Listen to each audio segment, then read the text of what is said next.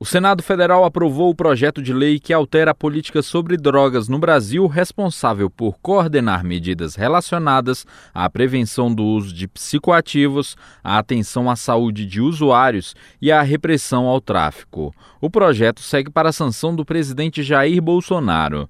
Médico de formação e autor do projeto de lei, o ministro da Cidadania, Osmar Terra, ressalta que este é um momento histórico para o país. Ele destaca ainda que a lei aprovada pelo Senado é uma resposta à sociedade diante da epidemia causada pelo uso de entorpecentes. É um projeto de lei para criar uma política referendando o decreto que o presidente Bolsonaro fez, agora nos 100 dias de governo ele embasa o decreto que o presidente fez para se traçar uma política efetiva de combate, de enfrentamento, com maior rigor contra o tráfico de drogas e, e, também garantindo um tratamento mais eficaz daquelas pessoas que precisam.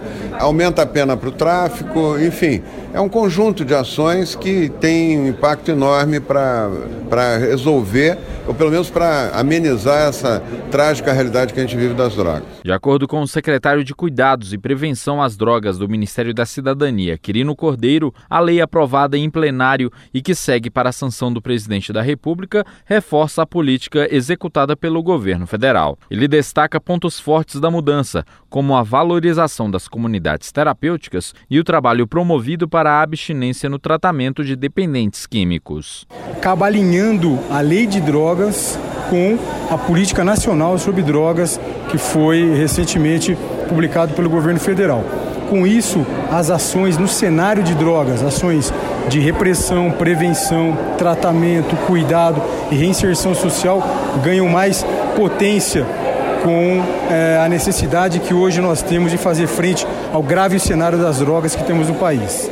Na visão do senador Stevenson Valentim, do Rio Grande do Norte, relator do projeto de lei, a medida representa um grande avanço no sentido de devolver a cidadania aos dependentes químicos. É humano, vai cuidar das pessoas dependentes químicas, traz a reinserção social das pessoas hoje que são excluídas pela dependência química.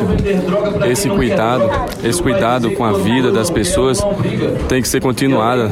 São pessoas que precisam a presidente da Federação Centro-Oeste de Comunidades Terapêuticas, Areolenes Nogueira, que trabalha com o tema há 16 anos, avalia que o setor ganha reconhecimento por meio da lei. Trabalhamos muito para isso. Os dependentes químicos do Brasil, através das comunidades terapêuticas, vão ter um equipamento para fazer abstinência, porque nós não tínhamos.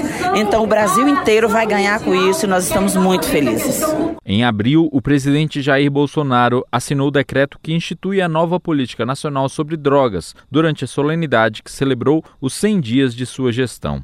A nova política será desenvolvida em conjunto pelos Ministérios da Cidadania, da Saúde, da Justiça e Segurança Pública e da Mulher, da Família e dos Direitos Humanos. A pasta da Cidadania ficará responsável pelo tratamento de dependentes químicos, focado na estratégia de abstinência dos usuários. Reportagem André Luiz Gomes.